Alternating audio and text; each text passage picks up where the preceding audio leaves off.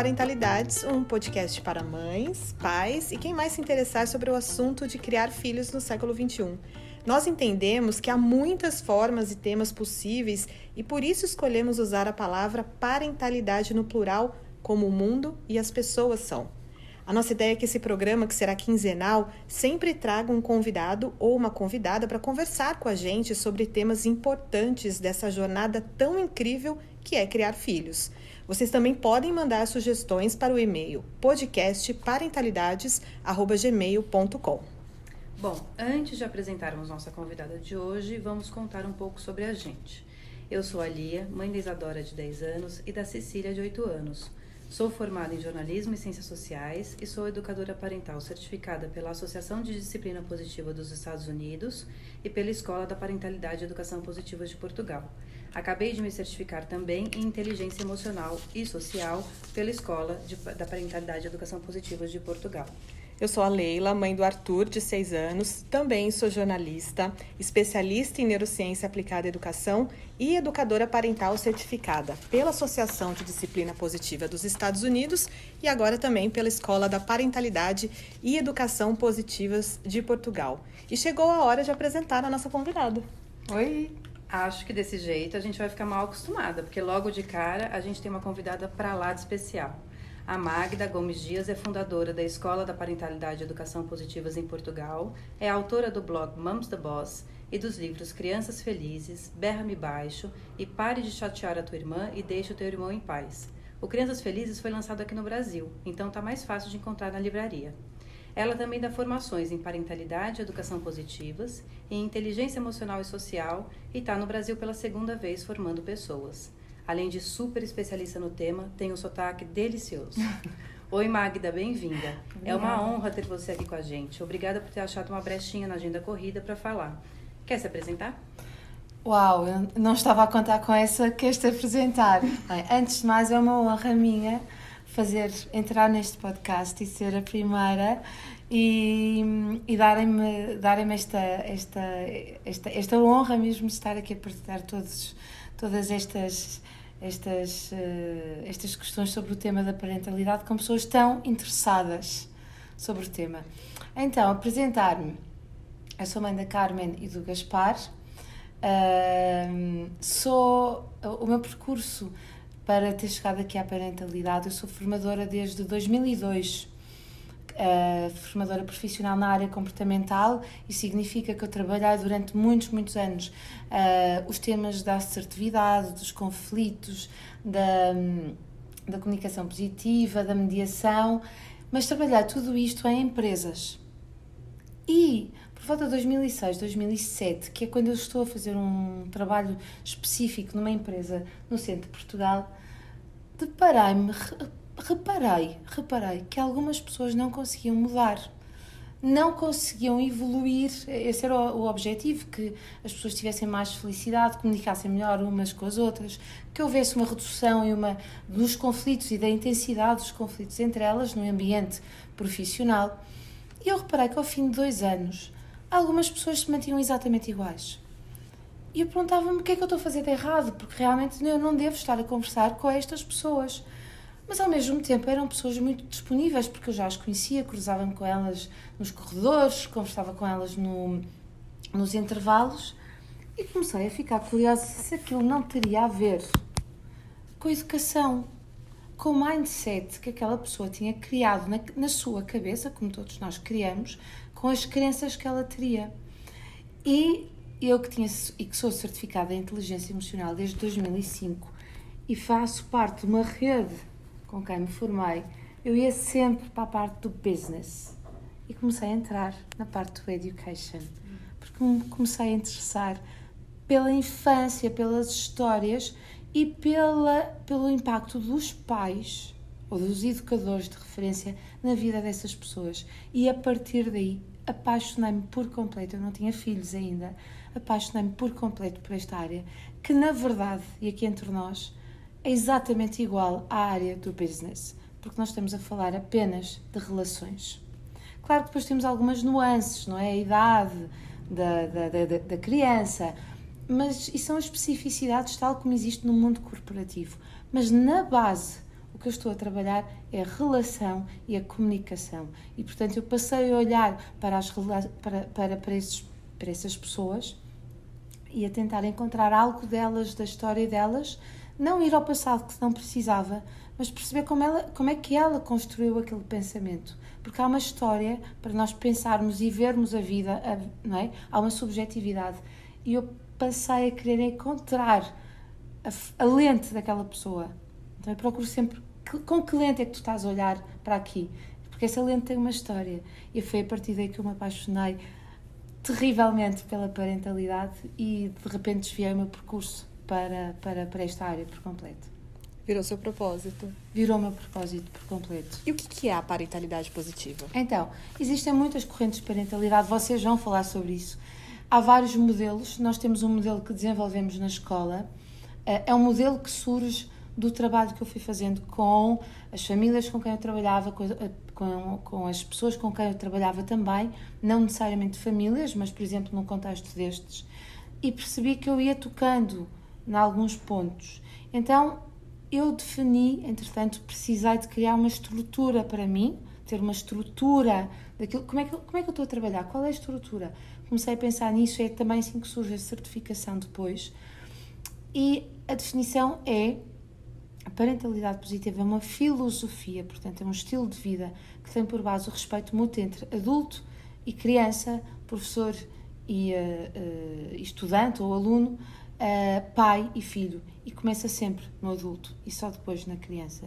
E tem então este respeito mútuo.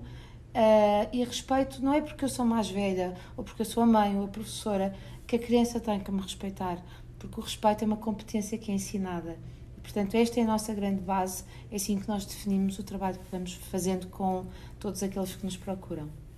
É, você fala uh, pais felizes igual a filhos felizes. E eu, eu queria entender como é que funciona essa ideia na prática. É, porque a gente não é feliz o tempo todo. Não. Então, queria, queria que você explicasse um pouquinho esse conceito, né? De, de como, você, como parte da gente, né? Parte dos adultos, uh, em, termos práticos, como é que isso, como é que isso se, se traduz né, no dia a dia? Sim, a felicidade virou moda. Por um lado é ótimo, mas eu vejo a Coca-Cola, sem desprezo para a Coca-Cola Costa. Não estou a fazer publicidade, mas vejo os bancos e toda a gente, até cursos, já vai aumentar a sua felicidade. E parece que não se normalizou, banalizou-se. Uhum. E esta felicidade que eu falo é, tem, tem dois, duas grandes vertentes é que se eu não estiver descansada, com as minhas necessidades atendidas, se eu não estiver a gerir bem os meus conflitos, se eu achar que não sou suficientemente assertiva, se eu achar que não dou conta de fazer determinadas coisas, eu não vou estar equilibrada. E, portanto, isso vai causar em mim muitas emoções de tristeza, de raiva, de angústia, que eu vou naturalmente ser influenciada e vou ser menos capaz de gerir as minhas emoções numa situação de conflito ou numa situação em que eu tenho que transmitir calma ao meu filho, ou que eu tenho que o corrigir, ou que eu tenho que terminar com um conflito entre irmãos, ou, que eu tenho que ensinar pela trigésima vez como é que se faz aquela conta de matemática que ele ainda não, não compreendeu. Enfim, isto, isto faz parte dos nossos papéis. Então eu preciso de trabalhar a minha própria felicidade, o meu descanso. Nós hoje falávamos descanso. Se eu tivesse que dar um único conselho a um pai, na, na vida que nós levamos hoje, é que durma. É um bom conselho. Durma. É preciso dormir. Felicidade não é só sair com os amigos e, e fazer uma viagem. E eu depois estar bem com o resto, eu preciso de uma triade, que é dormir em condições, comer em condições e fazer desporto. Não de forma obsessiva, mas eu preciso cuidar de mim. Esse, eu, eu, e tal como a felicidade se banalizou, eu também acho que o autocuidado, fala-se demasiado em autocuidado, já está super banalizado. É uma coisa tão simples, é eu estar descansada, para ter foco, para olhar para o que é que está a acontecer, onde é que eu não estou capaz de gerir-me e onde é que eu não estou capaz de ajudar o outro a gerir-se, neste caso em concreto, uh, os filhos. E depois, o meu grande objetivo com, com o trabalho, ou antes, o meu primeiro objetivo com o meu trabalho não é, não são as crianças. O meu objetivo não é a felicidade das crianças, isso vem por acréscimo.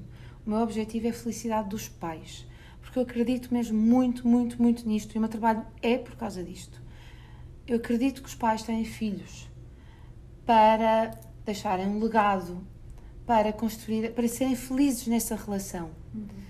E o nosso dia a dia é de tão forma violento atualmente. O trânsito, as compras, as complicações, as, o chefe, o colega, uh, os posts todos que nós lemos que nos mandam para a direita e para a esquerda, que é difícil encontrar um centro. Então eu trabalho para a felicidade dos pais, porque eu acho que todos os pais merecem, ou todos os educadores, não precisam ser pais, o professor, o assistente social que trabalha com, com famílias, todos nós merecemos ser felizes, ter uma relação de significado e valor com as crianças.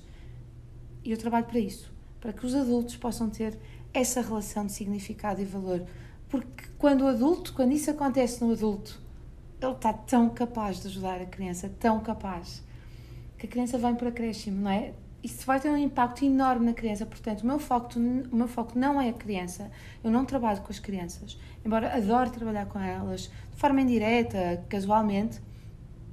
Mas eu gosto de ver o brilho no adulto quando ele percebeu uma coisa que trabalhou comigo ou usou uma técnica. As técnicas são menos que quem já fez formação comigo sabe que as técnicas é a última coisa que eu procuro. Eu procuro que, que nós possamos olhar, saber olhar. Quando há aquele brilho no olhar em que, ah, eu percebi, eu fiz, e foi tão simples, e foi tão bom depois. Pronto, o meu trabalho está feito. É isso que eu quero. E pais felizes, filhos felizes, uhum, é isso, uhum. é essa nota. Não é felicidade banalizada, é esta felicidade que enche de significado as nossas vidas a gente sempre tenta corrigir o comportamento da criança. Uhum.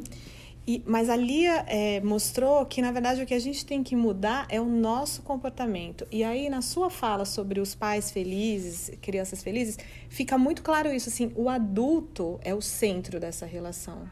Claro. Né? É então, a mudança relação, tem né? que vir da gente. Sim. Sabes que eu dou, dou muita formação em escolas também. E, uh, há, por vezes, há resistência da parte dos educadores uh, em utilizarem novas estratégias. E então, quando eles chegam, uh, não todos, até porque muitos que vêm então, já estão abertos, já estão disponíveis. Os que aparecem, os que aparecem na sala já estão disponíveis. Uh, e é muito curioso que de uma semana para a outra, porque muitas vezes eu trabalho de uma semana, uma ação por semana, eu perguntei até como é que foi a semana e relata uma série de coisas e aquele miúdo estava diferente e fez assim e, e já conseguiu fazer assado e tal. E eu pergunto: Uau! Ah, e eles dizem: Ah, ele está tão diferente. E eu faço sempre esta expressão: Uau! E quem é que mudou? E há um silêncio. Fui eu. ok, é isso tudo. É. Não é o outro. É. Porque nós dizemos: Ele não consegue mudar e não muda. Eu já fiz isto e não sei o que, é sempre igual. E não é, não, ninguém muda ninguém. É. Não é? E que carga emocional que você traz né, para uma situação. Né? Sim, para a criança, pode... para ti. Passas, é, não é dizer assim, sou uma incompetente, eu não consigo fazer isto. Uh, e a criança diz: bolas, a minha mãe está sempre a chatear, está sempre a insistir comigo. Ou eu não consigo mudar, qual é o meu problema? E nós colocamos o tom e, e, a vibração dentro de casa e as vibrações na relação não são eles. Uhum. Não são eles. Somos mesmo nós. E quando tomamos consciência disso e fazemos isso acontecer, porque tomar consciência não serve de grande coisa, depois acontece esta magia que tu viste acontecer é. esta semana em tua casa. É. E é, é mesmo mágico, não é? Fiquei com essa impressão, porque em vez de dar. de, de colocar fogo, né? Na, Incendiar na... a sala né? Você consegue jogar água ali e ser a calma que aquilo está precisando. E as, e, e, as pessoas todas se acalmam no processo todo. Sim. Então, e tu não tens de estar calma, mas tu sabes qual é o teu objetivo. Tu, isso pode mexer é, contigo, não é? Nesse caso eu estava. Às vezes não, a gente não está, mas se a gente consegue olhar as coisas sobre outras, outra perspectiva né? e colocar é, o foco nas soluções e pensar também fazer as crianças mudarem um pouco o olhar delas e pensarem no daqui para frente, em vez de ficar remoendo o que aconteceu, o que, que o fulaninho fez, e o que, que o Beltraninho fez, né? E ficar... Porque isso não leva a nada. Claro que às vezes é importante as pessoas tirarem aquilo do, de dentro, do né? sistema, sim. Mas é, você precisa olhar pro, pro depois, né? Com certeza. Você falou da consciência, né? Tomar consciência de que alguma coisa precisa mudar. É o primeiro passo para praticar a parentalidade positiva no dia a dia? É, é, é, é, o primeiro passo, que não serve de nada. Tu podes ter consciência, Sim. mas se não tiveres ação, uh, não, não te vai servir de nada. Aquilo que. Eu, eu, eu acredito que o mais importante é saber o que é que tu queres. Mais do que teres consciência, claro, quer dizer, está de mãos dadas, não é?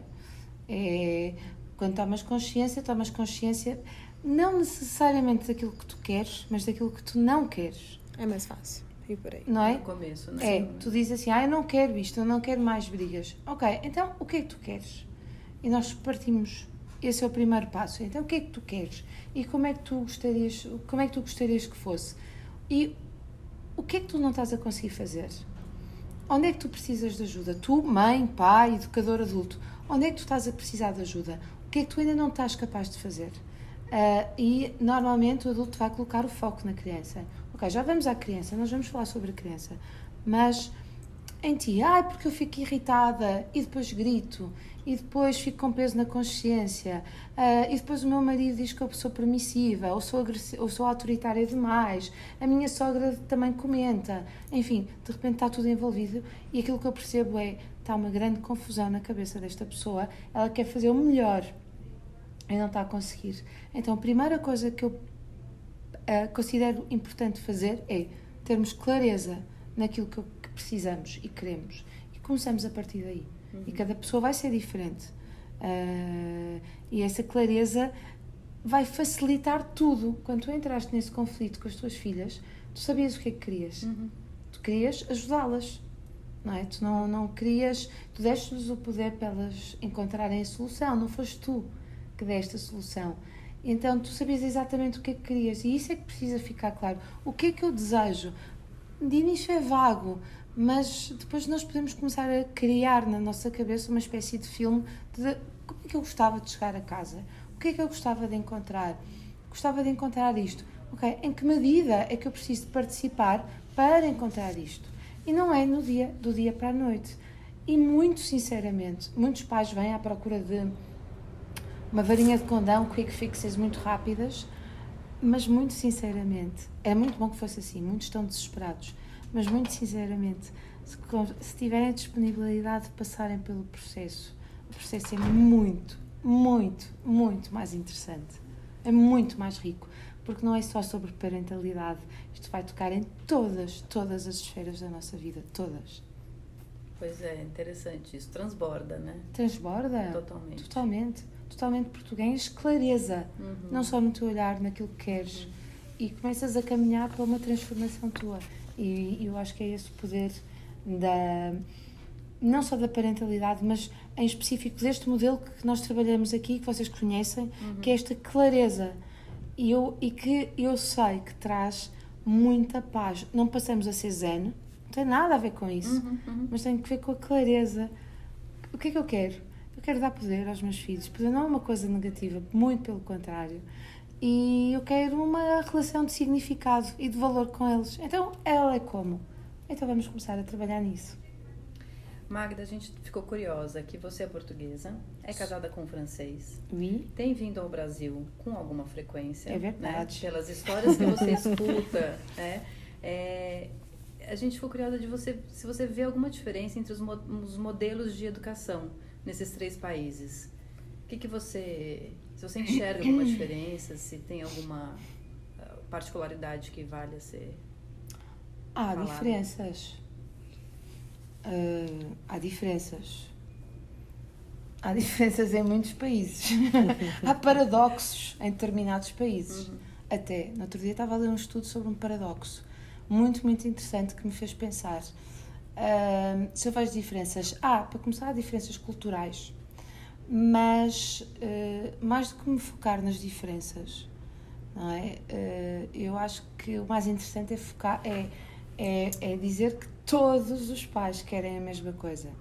Depois há aquelas nuances, até culturais, que aqui no Brasil a escola começa no início do ano civil, não é? Uhum, assim, sim. que as crianças podem participar muito na vida uh, social, que podem ir aos restaurantes e tal. Em França não é uma coisa comum que se faça. Em, na França não há aulas um, à quarta-feira à tarde, têm muitas mais férias uh, que a maior parte das, dos países. Um, mas, eu, sabes, eu já passei pelo, pelas comparações e acho que as comparações são tão. Uh, reduzem tanto que não me interessa ir por aí. Uhum. Uh, acho, que as, acho que as diferenças podem complementar, ou seja, numa casa onde vivem duas nacionalidades que podem ter uh, estilos diferentes de parentalidade, eu acho que isso pode ser muito rico. Nem estilos diferentes de parentalidade, valores diferentes, mas isso não tem que acontecer com um português e um francês. Uhum. Pode acontecer com dois portugueses. Sabes? Que tiveram educações diferentes ou que tiveram experiências e as interpretaram de forma diferente. Então, a riqueza que cada pai vai trazer uh, é, é o que vai trazer riqueza para a própria relação. Hoje, hoje de manhã nós estávamos a falar sobre uh, os nossos filhos conviverem uh, com situações que são, entre aspas, contra aquilo que nós acreditamos. E nós estávamos a falar que se isso não trouxer prejuízo, se não causar prejuízo à criança, não faz mal. Não faz mal, sabes? Então eu não me foco tanto nessa coisa do que é que é tão diferente, mas é o que é que a diferença pode trazer para a relação como positiva, como positiva, o que é que nós podemos aprender com pais que têm estilos de parentalidade totalmente diferentes e que na base vão querer exatamente a mesma coisa, só que o caminho que estão a usar, um está a usar uma moto e outro vai a pé ou vai de bicicleta. Mas os dois vão caminhar para o mesmo lado. Então aquilo que é importante, os dois adultos conseguirem ver é que os dois querem exatamente a mesma coisa, só que estão a usar instrumentos diferentes, veículos diferentes para lá chegarem. E se houver um deles que seja um bocadinho mais inteligente que o outro, vai conseguir ter esse olhar acolhedor. Às vezes não há. Então trabalhem com alguém que consiga trazer um olhar de acolher essas diferenças, aparentes diferenças, só estão a usar veículos diferentes, mas querem exatamente a mesma coisa. E a diferença pode trazer muita riqueza. Pode mesmo, acredito mesmo nesta, nesta possibilidade de conciliação. Nem tudo é possível conciliar, uhum. é verdade, nem tudo, mas muito é possível conciliar. E muitas vezes o casal ganha imenso com estas diferenças, porque podem, se o casal aprender pode aprender a apoiar-se. Eu não sei fazer isso, eu vou copiar o outro que sabe fazer, que é o meu marido, ele sabe fazer isso. A minha mulher é muito doce. Eu não sou tanto, deixa ver como é que ela faz e vou copiar. E os dois podem crescer e tornarem-se mais humanos. Sabes? Isto não é treta. É mesmo assim. E é tão bonito quando isto acontece. Eu adoro fazer este trabalho, ter dois, ter um casal que se senta em oposição, com pernas em oposição um para o outro e que vem à segunda sessão comigo de coaching e juntam-se. É, então, não é, eu não estou a fazer mediação de casal, eu estou a trabalhar parentalidade, um caso que eles têm com o filho ou com a filha e têm visões opostas e vêm em oposição e de repente eles vêm juntos. Opa, não há preço para isso, sabes? Esse é. movimento físico realmente acontece. Não, é, eu devolvo esse, esse movimento físico. Eu digo, eu contava no outro dia, não é? Eu digo, tão bom. Se eu tivesse uma fotografia, se eu tivesse tirado uma fotografia no primeiro dia, vocês sentaram assim. Olhem como é que vocês estão sentados hoje. Só a linguagem não verbal transmite tanta coisa. Eu já sei se está tudo bem ou não. E, e podem voltar zangados outra vez e vão sentar diferente. E então eu, eu sei para onde é que eu tenho que ir. Eu tenho primeiro que juntar o casal. E só depois é que vamos trabalhar o filho. Mas eu não vou fazer mediação de conflitos. Eu vou traduzir eu livro servir de tradutora, porque vou mostrar que os dois querem exatamente a mesma Sim. coisa, mas sem dizer isso. Vou, vou falar a linguagem deles. Uhum. Eu até queria pegar esse gancho para falar de comunicação. Eu tenho um monte de assuntos, né, que eu gostaria muito aqui de tratar com você, mas você coloca muito peso na comunicação dos pais com os filhos. Sim. É, lógico que não existe receita de bolo, mas se você pudesse dar uma orientação assim, como devemos nos comunicar com os nossos filhos? De forma honesta. De forma honesta, de forma que os respeite como seres humanos que merecem que, que os respeito. respeite, mas antes de eu, deles se sentirem respeitados, eu preciso me respeitar. Antes deles estou eu. Tá? Não vamos inverter a ordem. A ordem é, eu sou emocionalmente honesta comigo primeiro e depois sou emocionalmente honesta com os meus filhos. Eu tenho esse dever para comigo e para com eles.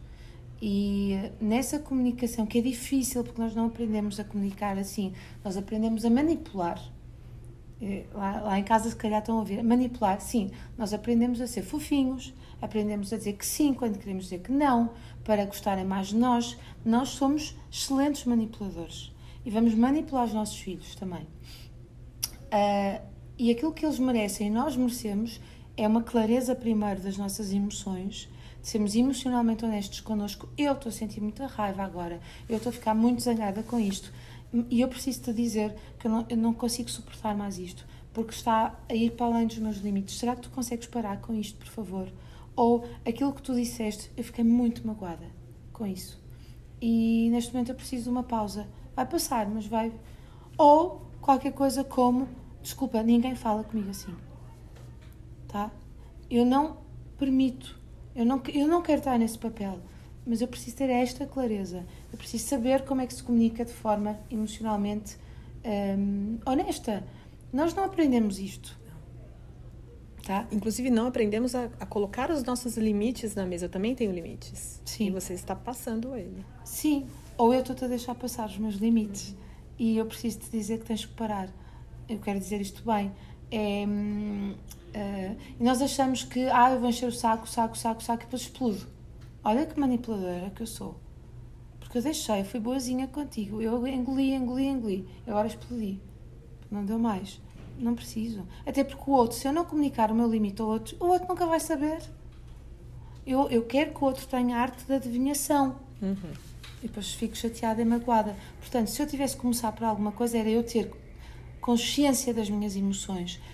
E, muito sinceramente, não é difícil, mas não é tão simples quanto isso. Porque é preciso um acompanhamento, é preciso aprender porque nós não aprendemos isto. E nós estamos aqui, não sei qual é a vossa idade, mas eu tenho 40 anos e a primeira vez que eu falei de inteligência emocional, fui tirar um curso de inteligência emocional, eu acho que tinha 23 anos, foi quando eu fiz a certificação em inteligência emocional. 23 anos. Eu era uma adulta, já trabalhava, já tinha independência. E foi a primeira vez que Foi a primeira vez que eu fui trabalhar inteligência emocional. Uhum. Então, como é que eu quero que os meus filhos sejam emocionalmente inteligentes se eu aos 40 anos nunca tiver trabalhado isso? Vai acontecer a mesma coisa, vai acontecer que os meus pais não souberam fazer, uhum. não souberam comunicar em condições. Não é porque eles não quisessem, eles não sabiam, uhum. não tinham essa noção. Se eu quero preparar os meus filhos para as emoções, e emoção não é só reconhecer emoções, não é só dizer você está com muita raiva, né? É, então vamos, vamos acalmar. Não! É muito mais do que isso é muito mais do que isso. E é de autodesenvolvimento. É muito autodesenvolvimento e autoconhecimento. E esta, esta honestidade emocional connosco, para depois ajudarmos o outro a ser, a ser é, é, é, é, é super libertador e traz-nos uma paz imensa. Tem muito de comunicação não violenta, é isso também, que você falou. Também, né? é, anda tudo junto. Anda tudo junto. É eu não só acolher os meus sentimentos, não é só acolher. Porque eu posso estar com muito. Revelar nossas necessidades, né? Sim. Faz parte do processo. Faz parte do processo. Ou não. Sabes, eu, eu, eu vou um bocadinho mais longe. Eu não tenho sempre que revelar as minhas necessidades, uhum. porque às vezes só são as minhas necessidades. E eu tenho que compreender que é a minha necessidade e, é, e até pode ser desonesto eu comunicar a minha necessidade ao outro porque eu sei que ele não tem capacidade nem responsabilidade com as minhas necessidades é, é, é, eu gosto, adoro comunicação não violenta. Uh, já estudei imenso sobre comunicação não violenta, mas eu vou um bocadinho mais à frente. Eu não tenho sempre que fazer comunicar as minhas necessidades, porque o outro não tem responsabilidade sobre elas. Pode ter ou não. Pode ter. Uh, um, lá está. Posso cair numa manipulação. E a comunicação não violenta também fala sobre isto. Portanto, eu tenho que saber exatamente se aquela necessidade é só minha ou também passa pelo outro. Por um pedido que eu tenho que fazer ao outro ou não. Ou não. Eu posso ter que lidar com este buraco que eu tenho aqui dentro. Sozinha. Uhum. Sozinha. É complexo. É complexo. As coisas não são. Pretas ou brancas. É tão bom quando é preto ou branco. Claro, é, claro, quando é paradoxal. Uhum. É, só deixa eu fazer uma, uma última questão que a gente falou sobre comunicação e aí a gente pensa na escuta, né? É, queria que você falasse um pouquinho sobre a importância da escuta no seu nesse escuta. modelo da parentalidade. Está ah, tudo, mão, tá tudo mãos dadas, não é? Nós fizemos, quem passou pelo modelo sabe que nós temos um programa trans, que atravessa toda a certificação que se chama o programa Mais Escutativa. Ai, fala-se muito de escutativa, eu sei escutar e tal e tal e coisa. E vamos fazer a escutativa e percebemos que não sabemos escutar, porque temos a nossa agenda toda lá, temos os nossos julgamentos, temos o, o nosso ai, mas olha, aconteceu comigo, e de repente eu estou a escutar uma pessoa e tiro-a do palco, sabes, assim, com um grande encontrão, sai do palco que eu agora vou falar e vou dizer que aconteceu exatamente a mesma coisa que eu, que, que te aconteceu a ti, aconteceu comigo. E eu resolvi desse jeito, e, eu... e tu tens de fazer assim. Uhum. E eu, uau, tá, mas eu estava a falar Tá, era suposto, estás-me a escutar. Então a escutativa é um silenciar, é eu esquecer-me de mim. Eu preciso me esquecer de mim para olhar para o outro. E então eu aí vou aprender. Primeiro, esquecer-me de mim, a primeira aprendizagem, silenciar a minha cabeça, que é uma aprendizagem, que é um treino, e depois olhar para o outro quando eu olho para o outro e o outro se sente acolhido e sente que está num ambiente de confiança e de tranquilidade, sabes? Eu estou só ali, só, só, só para te acolher. Mas é muito autêntico. É conta, estou aqui. Eu não vou ter necessidade de resolver a situação do outro. Eu vou só fazer perguntas orientadoras ou curiosas para a outra pessoa entrar dentro dela. E normalmente a pessoa resolve a questão sozinha, sem eu ter que me intrometer. Às vezes a pessoa diz: Foi tão bom falar contigo, gostei tanto desta troca. Eu não troquei nada, eu só estive ali a ouvir. um, e faz parte da certificação passarem por esse processo de escuta ativa, uhum. porque ele faz com que a gente avance ultrassonicamente no processo de, de autoconhecimento e de olhar no outro, é através da escuta ativa, que, é, que eu acho que é super super poderosa e que nos dá esta flexibilidade de entender que nem tudo que vai nos manuais, nem tudo que a gente aprende nas certificações é taxativo. Sabes? Porque quando tu escutas, tu dizes assim: Ah, mas não é isso. Não é aquela ferramenta, não é aquilo que eu estudei no livro. Com esta pessoa é outra coisa diferente. Deixamos escutar melhor para tentar verificar o que é, ajudá-la a descobrir o que é. Uhum. Os manuais são importantes, as certificações são importantes, mas quando tu consegues evoluir para isto, de te esqueceres de ti, as ferramentas e as técnicas é a coisa mais fácil de aprender. Compra um livro, não precisas mais. Ouve um podcast. Agora, esta técnica, esta flexibilidade, estudar os casos e, e parece aquilo, mas não é, não vai ser aquilo. Porquê? Olha isto aqui, olha isto aqui, olha isto aqui. E a, a escuta ativa dá-nos esse avanço quase ultrassónico porque faz dá-te mesmo um, um, sabes é como se tu tivesses de repente virado Popeye começas a espinar e ficaste muito mais forte com, com a escutativa acho que acho que é isso. Dá tempo de fazer mais uma? Que eu, a gente tem uma curiosidade. Diz-me. Por que, que seu blog chama Mamos da Boss porque é verdade primeiro porque quem manda em casa são os pais no meu caso é Mamos da Boss não porque sou eu que escrevo, e porque é uma provocação. É, primeiro, é, só, só o nome Mamos de Boss também é uma provocação. É verdade, é uma provocação, mas é uma dupla provocação, porque o meu marido é francês. E há uma expressão que os franceses usam, que, sobretudo com os pequeninos, que é super ternurenta, não tem nada de. que é chefe. Quem é que manda? Mas não é do género de autoritarismo, é fofinha, é muito querida. Mas Sikir chefe. A criança diz c'est papa, c'est maman, sabes? Mas daquilo afetuoso.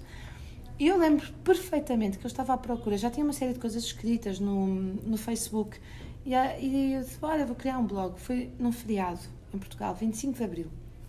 Eu estava estendida no sofá procura, estava lá no blogger, nome, nome, nome. E eu não queria um nome inglês, eu queria uma coisa portuguesa. E a minha filha acordou da sexta e veio para a sala e o pai pegou nela e disse: Sekir, chefe. Eu olhei para ele e disse: Moms the Boss. Pronto. Eu não tive nenhuma dúvida que era o nome, soou muito bem. Eu disse: opá, tá, não queria um nome inglês nem francês, queria português, mas Moms the Boss. É tudo aquilo que eu acredito. Quem manda é o adulto, quem direciona é o adulto. E depois também é uma provocação, porque, ah, Moms the Boss e tal, esta mania de que os pais têm que mandar e tal, sabes? Eu gosto de uma provocaçãozinha, porque há muitas correntes, eh, até muito antagónicas. E era também uma provocação para o meu marido, porque amamos The Boss em, em inglês. Entendi. Então você pegou na rivalidade ali do canal peguei, da Mancha. Peguei, sim, sim, sim, sim. Peguei, peguei nessa rivalidade, mas também me soou muito bem. E é uma verdade, quem manda em casa são os pais. Uhum. Isso não há dúvida. Não é mandar por mandar. Nós mandamos porque damos segurança, porque protegemos e porque orientamos. E não podemos nunca, em tempo algum, esquecer disso que nós vemos no comando, não é? Somos nós que estamos ali na frente. Precisamos ser os adultos Sim. da relação. Exatamente, é isso tudo. É isso tudo. Magda, foi um prazer. A gente Com queria delícia. continuar, é. delícia. É. Que bom, obrigada. É uma um honra mesmo. Eu ficava mais tempo aqui a conversar. Combinamos uma próxima. Mas essa foi a primeira. A faz, é, a Teremos uma outras. próxima. Outras. Há muitos temas para falar, não é? Muitos. Infinitos. E acho que houve aqui uma boa ligação e é uma honra ser a primeira. Espero que as pessoas lá em casa Uh, continuem a seguir o vosso podcast e a subscrever, não é? Sim, sim. E se quiserem dar também, passarem pelo meu, sim. que é o Parentalidade Positiva Mamos da Boss, também faço o convite com sotaque português pode ser estranho ao início, mas é rápido de... Sim, é uma delícia. Esse sotaque é uma delícia. é uma delícia. Na descrição aqui do podcast a gente vai colocar as redes sociais da Magda. Obrigada. Para quem ainda não segue e também o podcast. Pensava que existia para colocar legendas. Não estou a ficar. Quase. Quase. Obrigada, Magda. Obrigada, Obrigada a vocês. Magda. Tchau, tchau. Beijos. O Parentalidades é um podcast quinzenal. Para ser avisado sobre novos episódios, não esquece de seguir o podcast. Se gostou, compartilhe nas suas redes sociais. Aproveita e segue a gente no Instagram. Os nossos perfis são o Lia Vasco underline Educacau e o conecta.me. Tem uma sugestão de tema ou entrevistado? Escreva para a gente no podcast parentalidades@gmail.com. Até o próximo episódio.